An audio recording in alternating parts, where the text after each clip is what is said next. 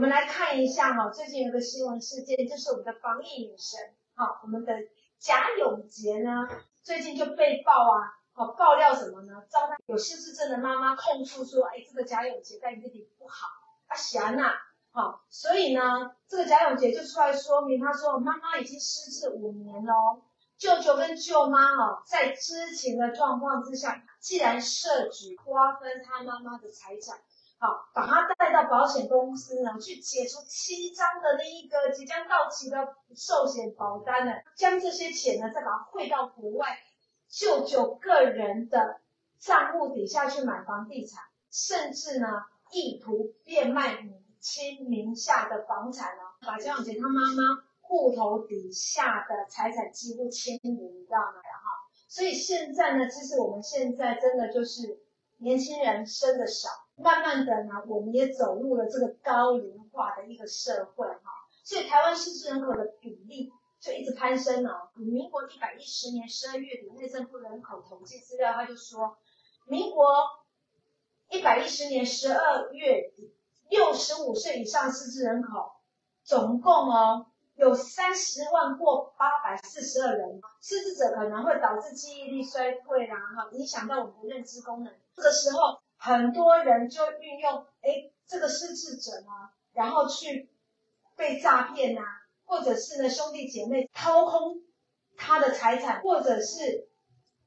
无所不用其极的把他的财产做一个转移，好，把它做一个转移。好，所以今天要跟大家讲的就是失智者的权益。好，我们应该怎么保障失智者？以目前来讲，哦，他已经失智了，他可以处理自己的财产吗？他怎么处理自己的财产？好，那这个部分其实失智者其实基本上就代表说，其实在民法上就是代表他是有精神障碍或者是其他心智缺陷的时候。那那当他其实当然就是，如果你有去做法律上民法上所谓的监护宣告或辅助宣告的时候，其实就就透过这样的方式，可能就。可以去依法来去做相关的处理，也就是说，失智者其实基本上我们民法上有所谓的监护宣告跟辅助宣告。假设他是精神障碍到非常严重、失智到非常严重的时候，那你就透过这个监护宣告的方式，然后法院会去选一个监护人，然后要选一个开具财产清册的人，然后去去来处理、去保护他的财产。哦，对。那如果假设你申请监护宣告之后，他其实没有。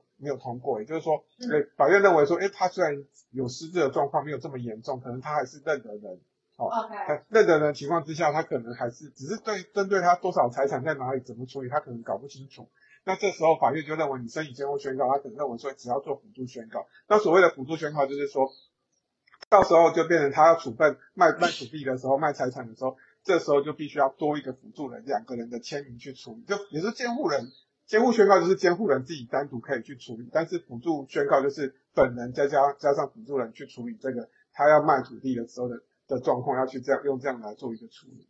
OK，对好，所以听起来其实蛮简单辨别的，感觉是有两个宣告，一个叫监护宣告，一个叫辅助宣告。对。那这个监护宣告呢，在在行使就是做任何事情的时候，只要这个监护人出面就好了。那代表说这个失智者可能他也不认得自己。啊，不认得别呃，就是都不认得人了，也不知道他的财产了，就是呃很多事情都都忘记了啦。那就是全部由这个监护人出面。对。啊，可是如果这个监护啊、呃，这个失智者呢，刚才安律师有讲了，他可能只是不认得每个人你呀，每个人财产，但是他认得人啊，他还知道你是谁呀、啊。那这个状况之下呢，就做辅助宣告。那辅助宣告也就是说，如果办任何事情。监护人出面，还有失智者也要出面，两个人要共同签名才算数。对，好，那我现在要请安律师来确认一下，在法律上的认定啊，谁要抚养这个失智者？好，那嗯，这部分就是关于失智者的部分，或是或是关于关于说可能有精神障碍、家中有精神障碍的这个这个家庭的时候，那这时候他的他的所谓的抚养的顺序就在于说，你说如果他有结婚，就是就是他的配偶跟他的这个。小孩就是仔细写清这个非亲属，好，那、嗯、那当然这个部分就是会会是有这样的一个状况，是对。好，那如果父母、配偶或者是直系血亲，就是他的子女都不在，那会是谁来抚养？还是说这样就国家接收吗？对。嗯、那如果说他没有小孩，嗯、他在现现在也没有婚姻关系的情况之下，那这个时候他的抚养义务的第一的第一顺位就会落到他的兄弟姐妹身上。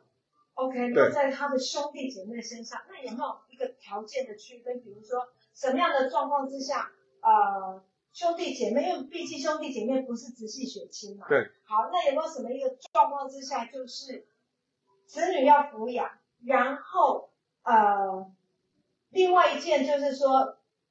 如果他又没有子女，又没有配偶。让兄弟姐妹介介入，还有没有一些条件，兄弟姐妹才可以介入？就请安律师帮我们讲的更详细一点。好，那就是说，如果家中可能，我们先讲一下，如果说假设好，家中这个长辈本身，那假设是说一个爸爸，他整个失智，那就是他的太太要去抚养，是。那同同时就是还有他的子女也要负这个抚养的义务。那这个时候，这个爸爸他被抚养要件，要件就是属于这个爸爸本身的，只要是他不能维持生活，就是他失智，他没有办法维持生活情况之下，这时候他的太太跟他的子女就必须要去抚养他。嗯，好，这样。那如果刚刚庭嫂讲的那个兄弟姐妹，比如说刚其实现在有一些难免都会遇到，说家中长辈可能他失智，可是他的小孩好没有小孩，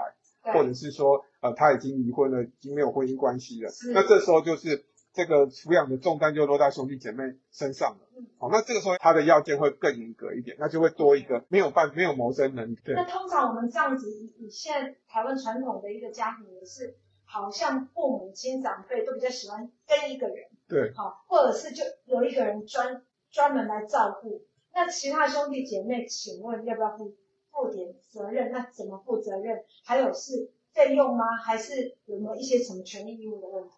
好，那就是代父抚养义务，其实就是说家中可能是有有这个，就是你可能是呃，比如说刚讲爸爸可能是失智，那可能他需要照顾，那这个需要照顾的情况之下，可能他有他有两个两个小孩，那可能就是哥哥在照顾这个这个这个爸爸，结果这个弟弟就是不闻不问，那这时候就是，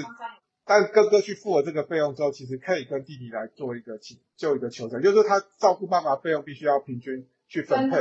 平均去分摊，好，那所以这时候我们其实一般会是用行政院主计处的所谓的这个家用支出的这个标准来做一个计算，就是说当哥哥付了付，可能照顾爸爸十年，好，照顾爸爸十年这么久，可能你就用基本上我们就用两万八来做一个计算，那这时候你就可以用弟弟就是要分摊一半一万四，一万四去乘以十二个月再乘以十年，那这个时候你可以这个这个哥哥可以跟弟弟来做一个照顾爸爸十年费用的一个一个一个请求代垫费用的这个。这个部分的请求，OK，对，好，所以算命的朋友，如果你是真的就是像平常讲的，现在正在进行当中，你家中有一个失智的长辈，好，可是你的兄你有兄弟，他你有兄弟姐妹，兄弟姐妹如果都不管，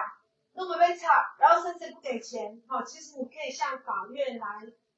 主张，好，主张，然后请求他们，请你的兄弟姐妹呢要返还那个返还。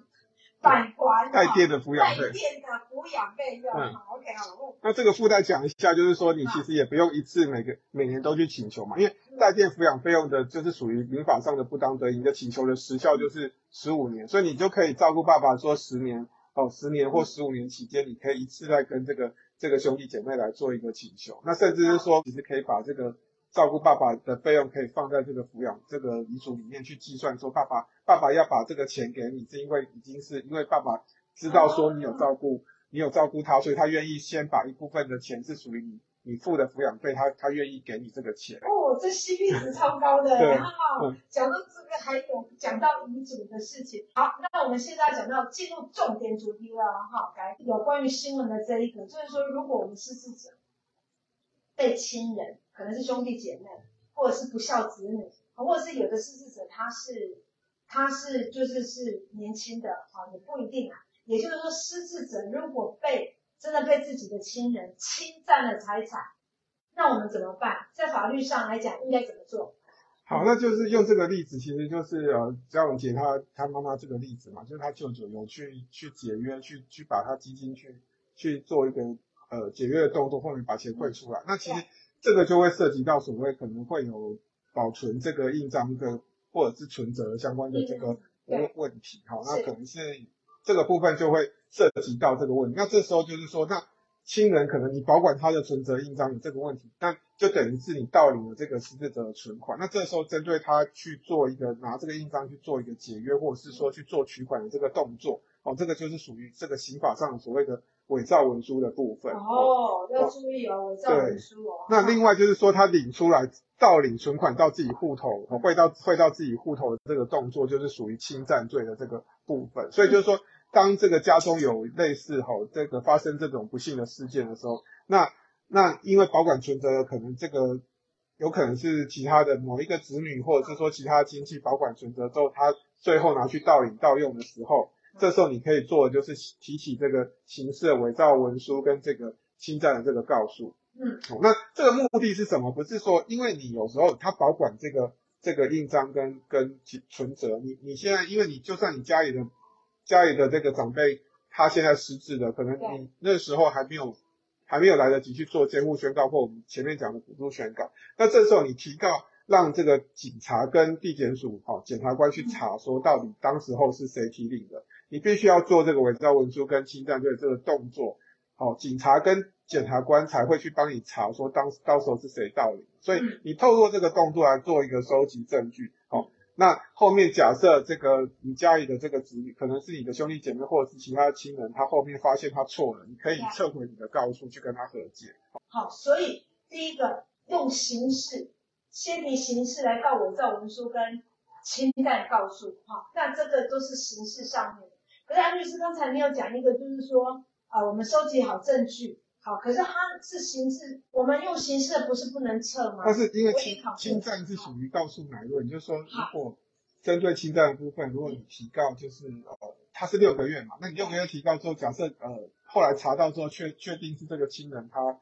他偷偷领了这个爸妈的这个。钱的时候，那你发现他愿意归还的时候，其实你可以撤撤掉这个告诉，就他不会有所谓的前科。其实，其实，其实这个所谓亲属间的这个问题，难免大家难免说，哎，不希望走到刑事，是怕说这个这个亲人有这个前科啊。那我们现在告诉大家这个方法，为什么先提一个先提一个形式，就是说，因为当你不不愿意，你可能没有去做这个动作的时候，你没有证据，对方也可能说爸妈同意的啊，他不愿意拿出来，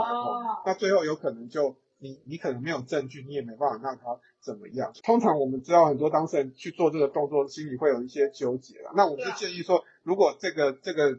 这个兄弟姐妹他或者是这个亲人愿意跟你好，那好好谈的时候，你没有必要先提，但是要记得六个月内谈谈出一个结果，谈不出来，你可能还是要提一个形式哦，来把这个证据呈现出来。对。OK，对，好，所以这个如果我们有证据呢，其实我们可以让事情整个是逆转。对，好，那我们讲的这个刑事，那民事上面我们要做任何处理吗？还是不用？我们就是直接用刑事的方式，还是民事的部分也要做一些处理？对，那民事的部分其实就是说，你刑事已经告，就是提告之后，你收集到证据之后，你可以再提一个，可能是假设没有谈和解的时候，你可能等到刑事哦起起诉之后再提附带民事，所以。或者是你另外提一个这个这个民事的诉讼，但是前提是因为你有提一个刑事哈，那有相关的调出相关的证据之后，你再来提一个民事来请求返还，请求返还这个这个侵占的这个这个财产，爸妈被侵占的这个财产，好，所以这部分就提醒大家，就先提刑事的侵占跟伪造文书的告诉，后面再提一个民事的请求返还，那中间如果可以和解，就就一起把它和解掉，因为毕竟属于跟亲人之间的这个纠纷啊，其实你就算和解的时候，其实。你提告刑事，他们基本上哦，这个部分他们也检察官那边也不太可能会去追究，基本上都会和解掉，都会不起诉来处理的。哈，OK，这是一个正确的方式。对，哈，就是因为有些人真的会摆烂，你知道吗？你没有你没有克制他是不行。在开头在讲，平早在讲说，现在失智的以台湾的统计呢，是超过了三十万。所以安律师外神队友在法律上面还有哪一些部分？或是哪一些重点可以保护到我们的失智者，甚至保护到他整个家庭？好，OK，好，那就是说，呃，因为我们我们先讲一下，就是说在监护，可能你还没有做监护宣告或辅助宣告之前，因为你其实做了之后，我们其实就是什么行为都是要监护人或者是甚至是辅助人的这个同时的同意嘛。哦，所以当你还家中长辈可能失智，可能还没有到很严重，那你也。觉得去做这个监护或辅助宣告可能也没有，目前还没有必要性的时候，这时候我们建议就是做一个金融跟金融机构跟跟土跟地政机关来做一个土地的这个这个注记，好、哦，好什么叫金融注记呢？就是说你可以跟联征中心，就是所谓所谓金金融金融联合征信中心去申请一个金融注记，好、哦，嗯，就就通知银行跟相关金融机构说，哎。当他当你这个家中的长辈要去办信用卡哈，或者是要去办放贷款或担任保证人的时候呢，这时候他就会知道他本身有精精神上的失智的问题，他银行跟相关的金融机构就不可能去帮他做这个行为。假设爸妈是独居或者是曾经被诈骗，那你担心他的土地哈可能会被诈骗集团拿去做过户或设定抵押的动作，这时候你就可以到。到地震去做一个预告登记，好预对对对，预见的预，然后告诉的告，好，所以你做预告登记的时候，你可以申请这个地震事务所做预告登记，好，好，那这个时候，那你做预告登记之后，那诈骗集团就不可以再把这个土地拿去设立抵押，甚至过户到自己名下，好，所以大家要记得说，如果家中有长辈真的哈，真的其实被骗过，或者是说他独居哈，独居在家，可能因为工作的关系没有办法亲身。照顾他好，那这时候你担心他的财产哈，跟银行去借钱就要做金融注记。你担心爸妈名下的土地被偷过户或偷偷设定的时候，你就要做一个预告登记的动作。哦，OK OK，所以呢，这个叫做预防胜于治疗啦。对。好的，那除了这个金融或者是土地的预告登记，那还有没有其他可以保障我们失智者的一些法律的部分？还要再补充的，啊律师，你看，给我们，给我们。好，好，那就是说，现在有一个就是财产可以做一个信托了。好，那你担心说家中的长辈可能是他的财产，可能不知道怎么用的时候，你其实可以可以透过说到银行办理这个安养安养信托的方式，去每个月可能固定有拨钱到到长辈的这个每个月长辈就可以有有钱可以到他户头去去做一些使用，他可以领多少钱出来。好，那所以就是说。呃，你可以跟银行做一个安养信托，然后失智者是属于受益人，那这个时候银行就每个月会拨钱给，基于说照顾他生活费、医疗目的去帮他把钱转到可能医医院啊，好，可能去帮他汇款到医院或种种的这个部分来做一个处理。那甚至他也可以去去委托某一个哦亲人去做这个他的这个受这个信托人去去来去去来处分或管理他的这个财产。好，所以附带提到安养信托，你如果说。家中的长辈他有很多钱，可是他不知道怎么用，好，那可能他可以跟银行签一个安养信托，看怎么样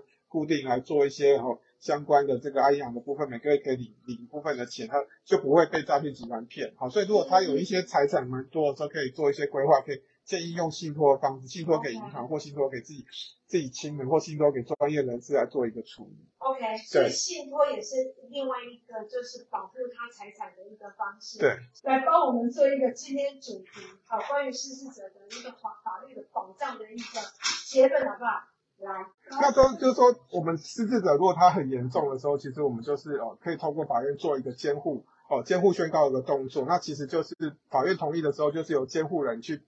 代代为他处理所有法律上的事，不管是他去提款、存款，哦，或者是要去跟银行贷款，或者是说他要去处分他的房子或买房子，或者是他他要出租他的房子，都要经过代监护人的同意。那另外就是他没有这么严重，只是所谓有一点失智，但是法院认为说他认得人，可是他实际上他没有办法处分他的自自己的。财产的情况之下，这时候法院就会设定一个制度叫监护哦，辅助宣告，辅助宣告就会加一个辅助人哈，他帮他去处理他，他要处分财产，他要租房子哈，他要去贷款，这时候都要经过辅助人呃本人跟辅助人的同时的，同时要去去银行做这个动作才能够去。去处理，那他要去地震，要去处分财产，也是要这两个人同时去才能够去处理。好，那如果呢，那么那另外我们讲到这个抚养的部分，如果你跟这个失智者有一定的亲属关系，这时候你就是必须要去符合抚养的这个要件，那就必须要有一个抚养的义务嘛。哈，那抚养义务这个时候就是说，就是我们刚刚讲，基本上就是如果你是子女哈，子女或者是说是配或者是配偶要去照顾这个失智的这个。这个亲亲人的时候，这时候你就必须他的你的要件，只要他不能维持生活，就要照顾他。但是如果今天这个失智的这个亲人本身他没有，目前他没有子女，也没有现在也没有婚姻关系，必须兄弟姐妹要照顾他的时候，这时候就多一个要件，就是必须要他不能维持生活，他也没有谋生能力，哦，这时候兄弟姐妹才要照顾他。所以当你如果是你是兄弟姐妹要照顾你这个失智的这个哥哥或姐姐的情况之下，那你没有能力去照顾的时候，你。可是你要看这个，你这个亲人本身有没有哦，是不是有他有没有办法去去谋生啊？你说他轻微失智还必须要谋生的时候，你你还必须要在法律上你还没有必须要去照顾他。不过我们还是建议大家，如果有轻微失智，他有谋生，可能他名名下有些财产的时候，你可能从他轻微失智的时候就帮他去处分，帮他去存一笔这个基金来去帮他做养老，不要等到最后大家兄弟姐妹推卸责任，然后把他送到哦送送到这个这个养养老院，然后送到所谓所谓养护中心去做处理，那其实未来还是有其他的纠纷的产生。好，那另外如果说你家中这个失智的长辈，如果如果钱被被亲人盗领的情况之下，这时候你可以在刑事上你可以提一个我们刚刚提到的伪造文书跟侵占的告诉，然后你透过这个方式取得证据之后呢，你再去用民事来做一个请求返还这个侵占的这个金金钱或者是土地。那最后呢，就是我们有提到刚刚有提到说，如果你要怎么样保全失智者的这个他的财产，那这时候你。当他被诈骗过的时候，你就要做一个金融金融注记，跟地震机关做一个土地的预告登记的这个注记，哈，避免他再次被诈骗。那另外就是说，他有需要，他有钱的时候，你还是要去做一个安养，做个信托，做安养信托来去每妥善的处理他每个月到底支出多少钱。那另外，如果你已经他做了监护或辅助宣告的时候呢，这时候他要处分财产，就经过法院同意或经过法院同意的方式来做一个处理。好，所以大家。从这集就是大家，我们在教大家说怎么样去保全这个这个亲人失智亲人的这个财产。好，那所以当他被诈骗过，一定要去做一个金融跟土地的租记，不要让他的钱跟他的土地不见，有可能最后你没有处理好，帮他把保命的钱留下来，有可能就会变成你自己的就要拿你自己的钱去照顾这个失智的这个长辈了。嗯，好，掌声鼓励，谢谢。OK，那今天谢谢大家的收看哦。好啦，谢谢大家了哈，谢谢大家。不过说实在的，这个失智者的照顾真的很辛苦。好，那怎么样维护失智者的权益，也让我们呢不要给这么大的压力哈。真的是法律的介入，或者是法律上面的一些保护措施呢，如果我们照着走呢，真的我们的生活会更顺遂一点，好，压力也可以小一点。